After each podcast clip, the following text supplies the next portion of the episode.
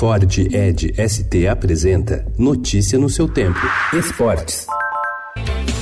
Eu tô voltando pra casa, me ver.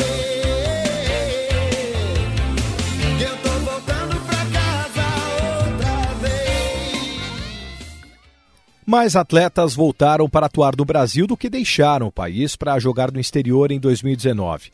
Dados do raio-x do mercado divulgado pela CBF apontam que de 1 de janeiro até 31 de julho, 745 atletas retornaram ao futebol brasileiro, enquanto 635 saíram do país. É a primeira vez desde 2016 que a repatriação supera a venda de atletas. Na comparação de valores, no entanto, a relação é inversa. A venda de jogadores para o exterior movimentou 976 milhões de reais. Já a compra de atletas chegou a 268 milhões.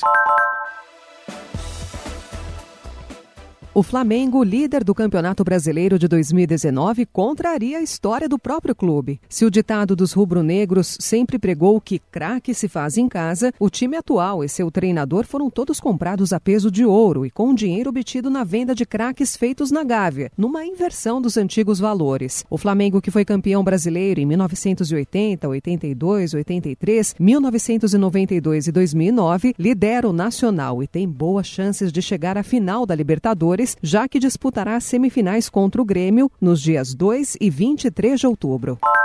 O Corinthians levou um baile em Itaquera no primeiro jogo da semifinal da Sul-Americana, segundo a definição do próprio presidente do clube, André Sanches, para a derrota por 2 a 0 para o Independiente del Valle. Não, o time sentiu muito, tomamos um show de bola, jogamos mal e eles jogaram muito bem, a realidade é essa. Tem dia que dá tudo errado e hoje foi um dia que deu errado para nós. Hoje, às nove e meia da noite, os comandados de Fábio Carilli tentarão reverter esse placar na altitude de Quito em busca de um lugar na decisão do torneio continental.